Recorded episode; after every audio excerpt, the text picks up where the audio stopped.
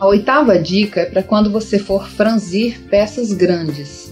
Sempre passe duas costuras de franzir. Por quê? Quando você tem uma extensão grande de tecido e você puxa o franzido, se você passar uma linha só, aquela linha, a tendência dela é arrebentar. E o franzido arrebentado não adianta de nada, né?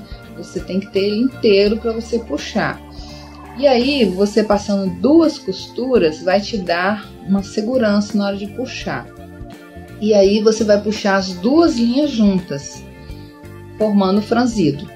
Nunca passe então uma linha só, a não ser que seja uma manga ou, ou um pedaço pequeno, você pode passar, mas se for peças grandes, faça dessa forma, passando duas linhas de franzir.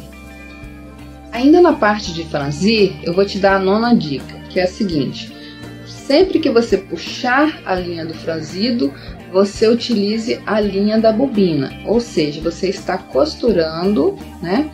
A parte de cima do tecido é a linha que passa em toda a máquina e a parte de baixo é a linha que vem da bobina.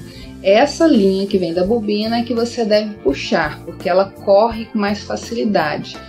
E aí você vai ter um franzido mais tranquilo. E aí, sempre que você tiver, por exemplo, você franziu uma roda de uma saia, e aí você vai puxar de um lado do franzido e puxar do outro. Então, dos dois lados você vai puxar pela linha da bobina.